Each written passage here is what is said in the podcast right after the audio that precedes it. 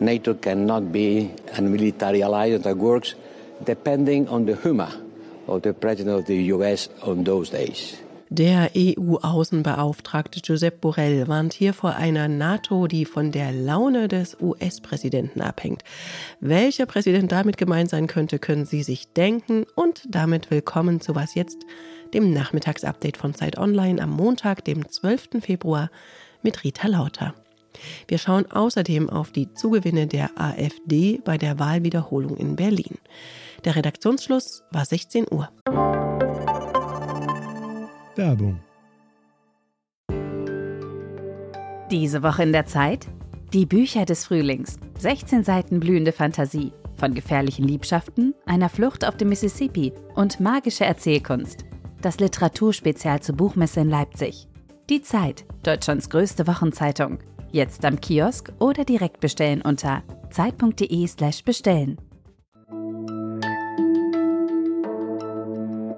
Für viele Menschen im In- und Ausland ist es ein Schreckensszenario. Donald Trump könnte wieder Präsident der USA werden.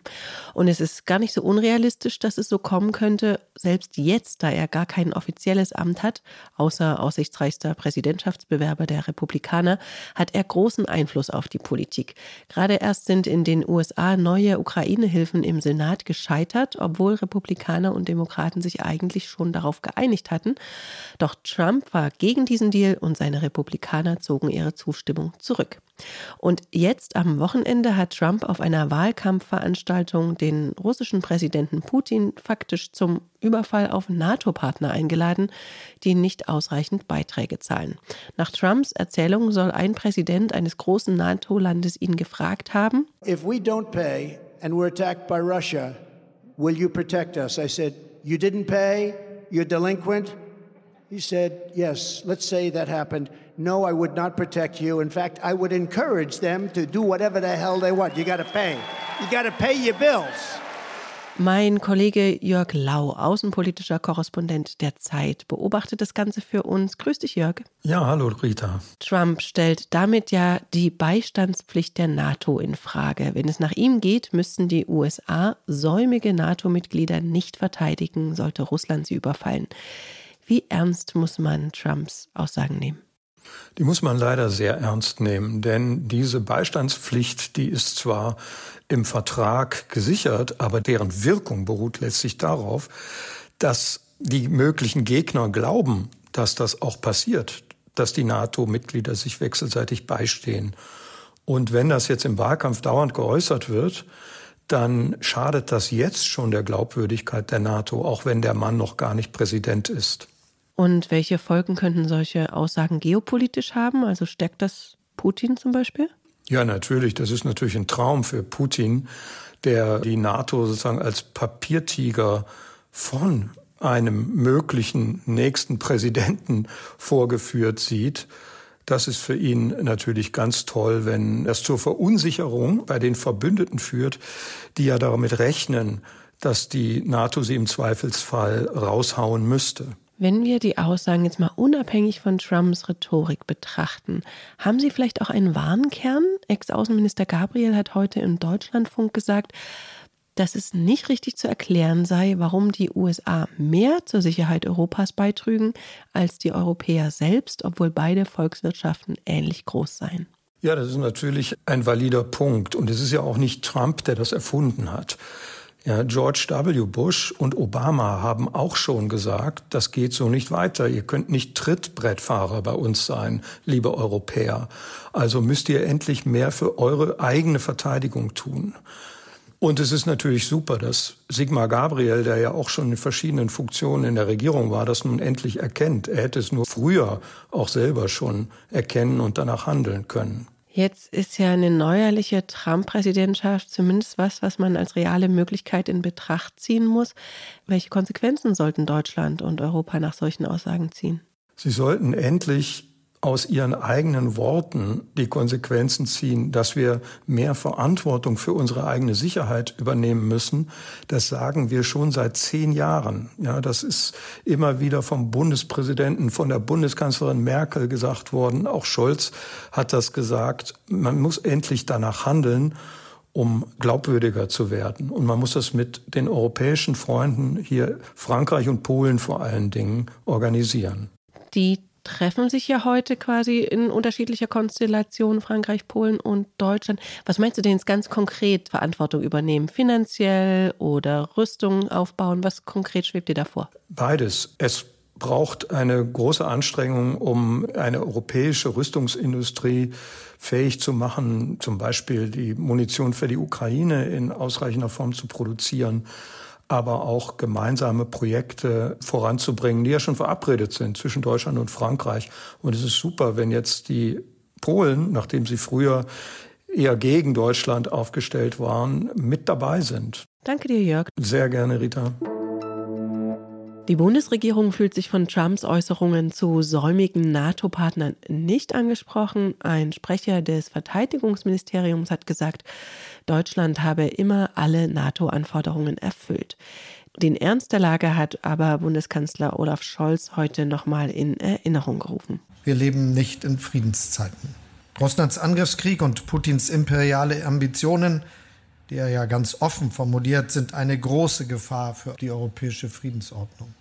In dieser Lage gilt, wer Frieden will, der muss mögliche Aggressoren erfolgreich abschrecken. Das hat er gesagt in Niedersachsen, genauer gesagt in Unterlüß. Da war Scholz heute zum Spatenstich einer neuen Waffenfabrik von Rheinmetall.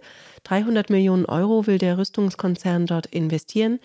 Künftig sollen 200.000 Schuss Artilleriemunition, Sprengstoff und Raketenmotoren dort hergestellt werden.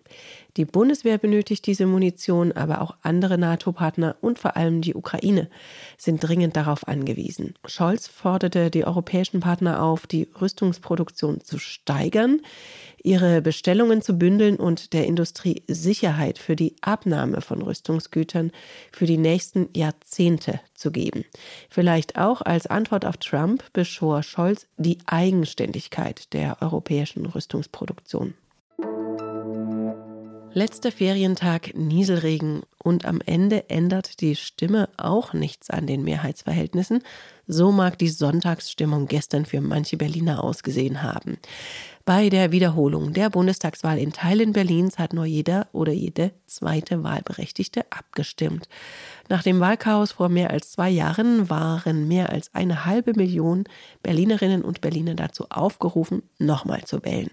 Doch in der Zwischenzeit ist viel passiert. Der Überfall Russlands auf die Ukraine, der Krieg zwischen Israel und der Hamas, der Wirtschaftsabschwung in Deutschland. Aber auch Enthüllungen über die AfD und anhaltende Massenproteste gegen Rechtsextremismus. Im Ergebnis aber hat die AfD sogar hinzugewonnen, übrigens auch die frühere Bundestagsabgeordnete Birgit Malsack-Winkemann, die inzwischen wegen Terrorverdachts in U-Haft sitzt. Auch die CDU gewinnt hinzu. Die Ampelparteien SPD und FDP dagegen haben Verluste gemacht. Mein Politik- und Podcast-Kollege Lenz Jakobsen hat sich genauer mit den Wahlergebnissen befasst und warnt davor, sie überzuinterpretieren. Dazu hat er mir diese Sprachnachricht geschickt. Klar, wenn man sich die Ergebnisse der Teilwiederholungswahl im Vergleich zu den Wahlen von 2021 anschaut, dann sieht es ziemlich dramatisch aus. Also der Gewinn der AfD, der Absturz der FDP und der SPD. Allerdings passen genau diese Dinge ja zu allem, was uns die Umfragen seit vielen Monaten, teilweise seit Jahren schon sagen. Also die Schwäche der Sozialdemokraten und der Liberalen und die Stärke der AfD ist ja der bestimmende Trend der letzten Jahre gewesen. Und es wäre ja viel überraschender gewesen, wenn man das jetzt nicht auch in den Wahlergebnissen sehen würde. Und man kann in diesen Wahlergebnissen Ergebnissen auch nicht ablesen, dass die Demos gegen die AfD nichts bringen würden. Erstens, weil man nicht weiß, wie die Ergebnisse ohne Demos ausgefallen wären. Und zweitens, weil dieser Zugewinn der AfD in Berlin geringer ausfällt, als er in den bundesweiten Umfragen seit 2021 war. Das heißt, man kann daran nicht erkennen, dass die Demos nichts bringen würden. Und ich würde sowieso davor warnen, diese Ergebnisse überzuinterpretieren, einfach deshalb, weil die Wahlbeteiligung so gering war und die Umstände so besonders waren mit dieser einzigartigen Wiederholung mittendrin in der Legislaturperiode, dass man nicht genau weiß, wer da jetzt warum zur Wahl gegangen ist und wer da warum zu Hause geblieben ist. Damit gibt es auch einfach demoskopisch keine Erfahrungswerte und man sollte sehr vorsichtig sein beim Interpretieren dieser Zahlen. Was noch? Ich weiß nicht, wie es Ihnen geht, wenn Sie solche Vergleiche hören. So breit wie sieben Fußballfelder fünfmal so groß wie das Saarland.